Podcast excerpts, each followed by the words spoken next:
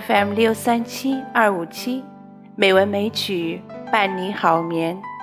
亲爱的朋友们，晚上好，我是知秋。今天是二零一八年六月十七日，欢迎您收听《美文美曲》第一千三百二十九期节目。今天是父亲节，知秋想起了爸爸。提笔写了一些和爸爸有关的点点滴滴，今晚知秋就来和大家一起分享。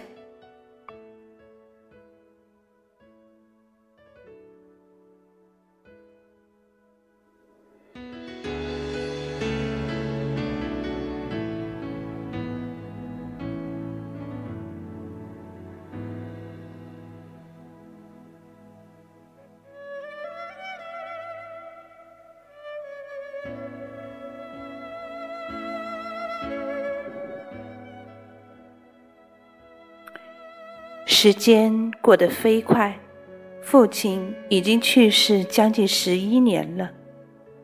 记得在二零零七年的一个夜晚，因为赶稿子，工作到凌晨。这个时候，手机突然响了，接到老家亲戚打来的电话，告诉我说父亲快不行了。我知道父亲最近在住院。但那只是一个小小的手术，根本和不行离得很远呢。父亲状况也一直很好，怎么就这样突然说不行的呢？电话的那头，我听见医院里各种嘈杂的声音，亲戚说在抢救，但是似乎无力回天。我一下子就听见了妈妈在电话那头大哭的声音，我啊的一声大喊起来：“这不可能！这不可能！这怎么可能呢？我好好的爸爸，怎么突然就不行了呢？快抢救啊！不要放弃！快抢救啊！”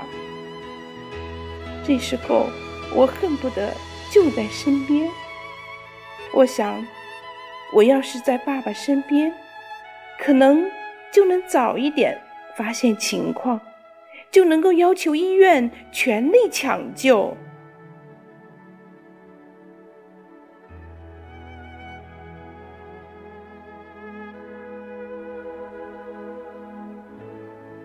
可是生活就是这样无情，生命。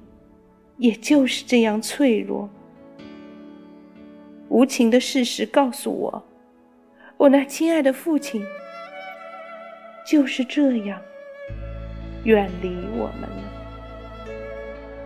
永远的离开。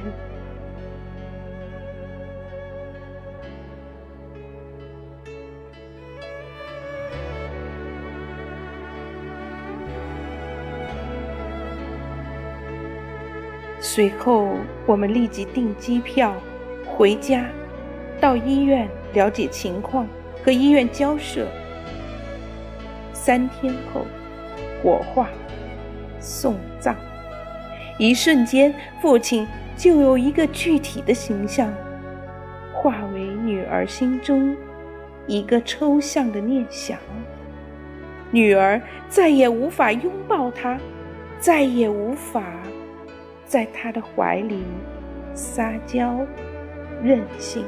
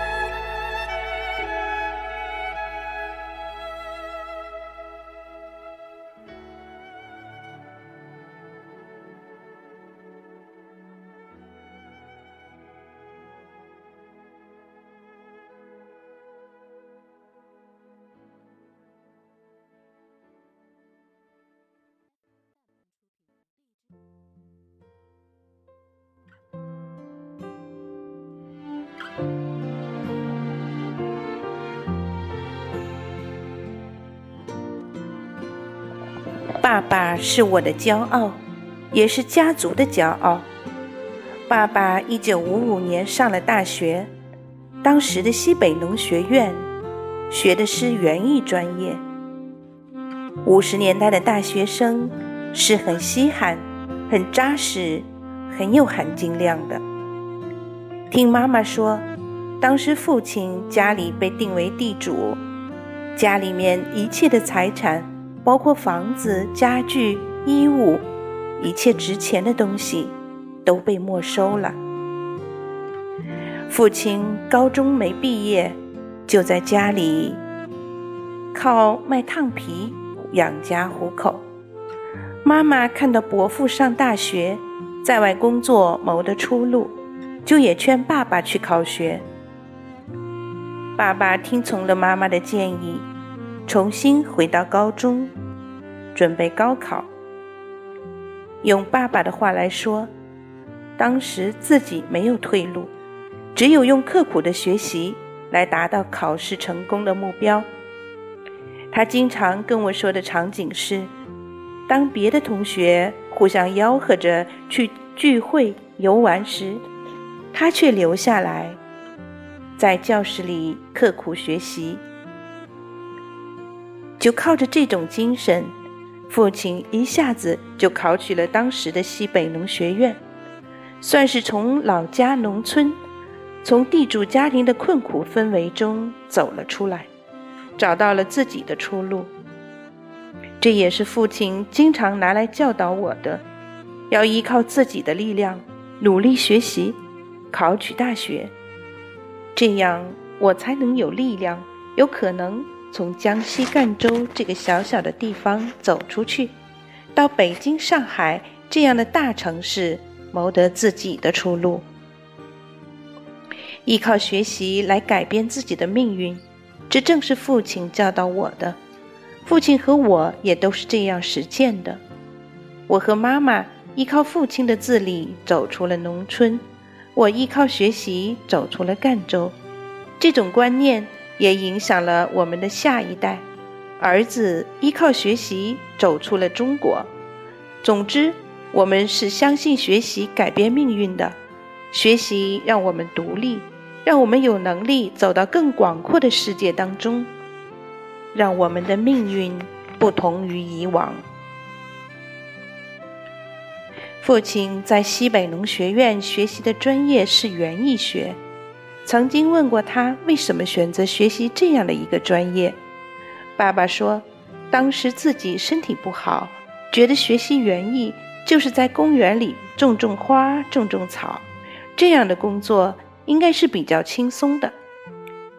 也许是受爸爸的影响，我对植物也比动物更感兴趣。每到一个城市，都喜欢去植物园看看。爸爸从西北回到家乡之后，曾经在当时的赣州公园工作过。在我家里见过一张通天岩的规划图，非常的细致精美。通天岩是我们江西赣州市郊的一个重要景点。据爸爸说，当时他参与了这个景点公园的规划，所以有这样的一张规划图。因此，以后每次我到通天岩游玩的时候，就会想到。这里的风景也有爸爸的一些智慧和心血呢，心里面还是有一些小小的骄傲的。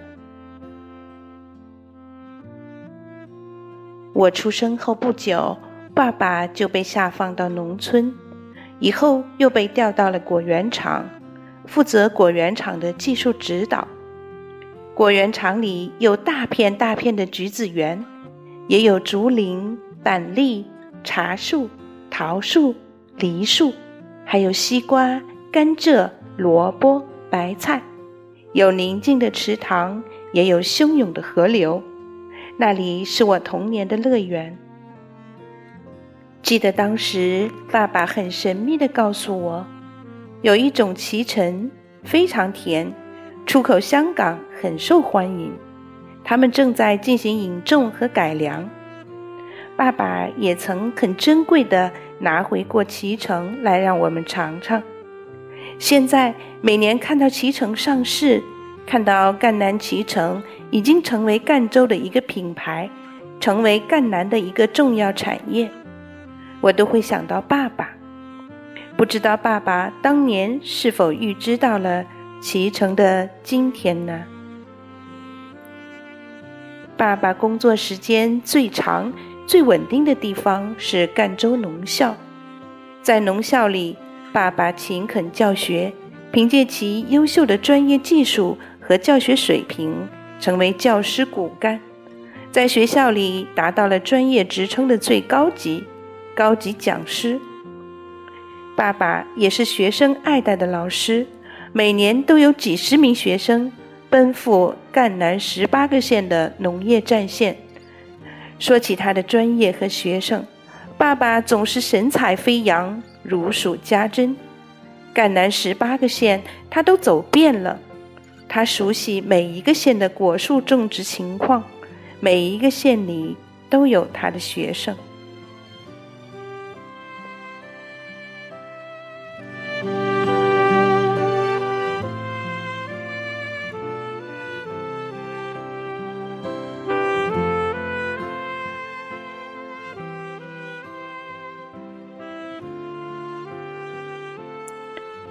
在人生道路的选择上，爸爸是我的榜样，也是我的镜子。学习改变命运，依靠自己的力量，自立自强，是爸爸教给我的，我信奉不疑。人要勤奋，唯有勤奋才能有成绩。书山有路勤为径，学海无涯苦作舟。这是爸爸经常教导我的，我也是这样做的。才能有从小就有较好的学习成绩。善良热情是爸爸骨子里带来的品格，浸润在他的言行里，我照单全收了。不服输，争强好胜，有一点点软弱，爱折腾，这些品格和性格也都深深的影响了我。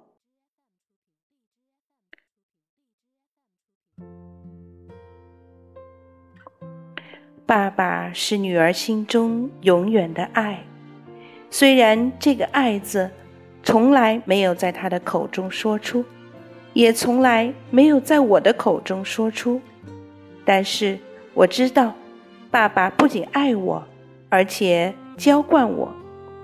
我在爸爸面前是最放松、最自由、最任性的。他会严格要求我，但从来不严厉。不管我如何闹腾，都不会烦。像所有幸福的小女儿一样，我也曾在爸爸的肩头看过电影，也曾在爸爸的怀里撒娇打滚，也曾拉着爸爸的手在玩具店里不走，要求买布娃娃。我和爸爸有一种特殊的纪念方式，从四岁开始，每年都和爸爸有一张合影。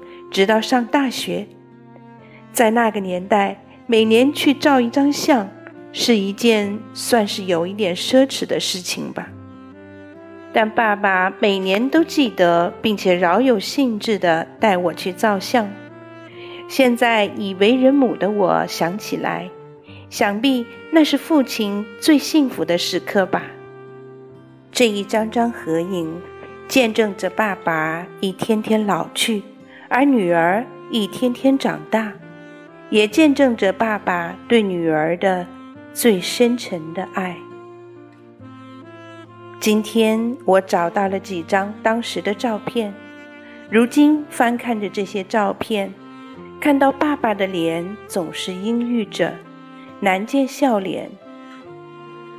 这些照片也见证着爸爸一生的艰辛和困顿。无情的历史给了爸爸一个无奈坎坷的人生。我想，爸爸一定希望女儿幸福快乐的吧。所以，好好的活着，健康、快乐，也是一种孝吧。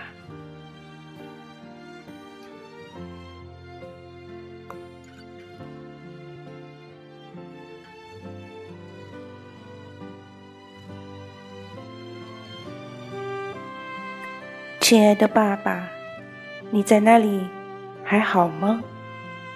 能够听见女儿为你读的这篇文章吗？爸爸，父亲节快乐！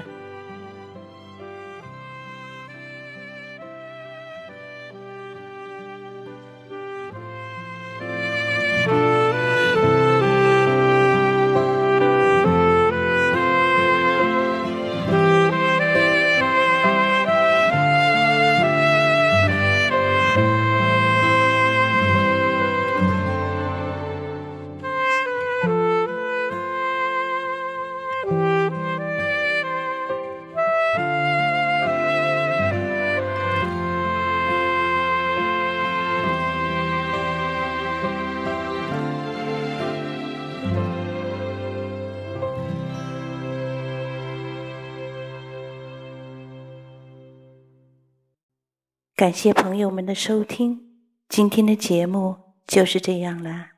知秋在北京，祝你晚安，好梦。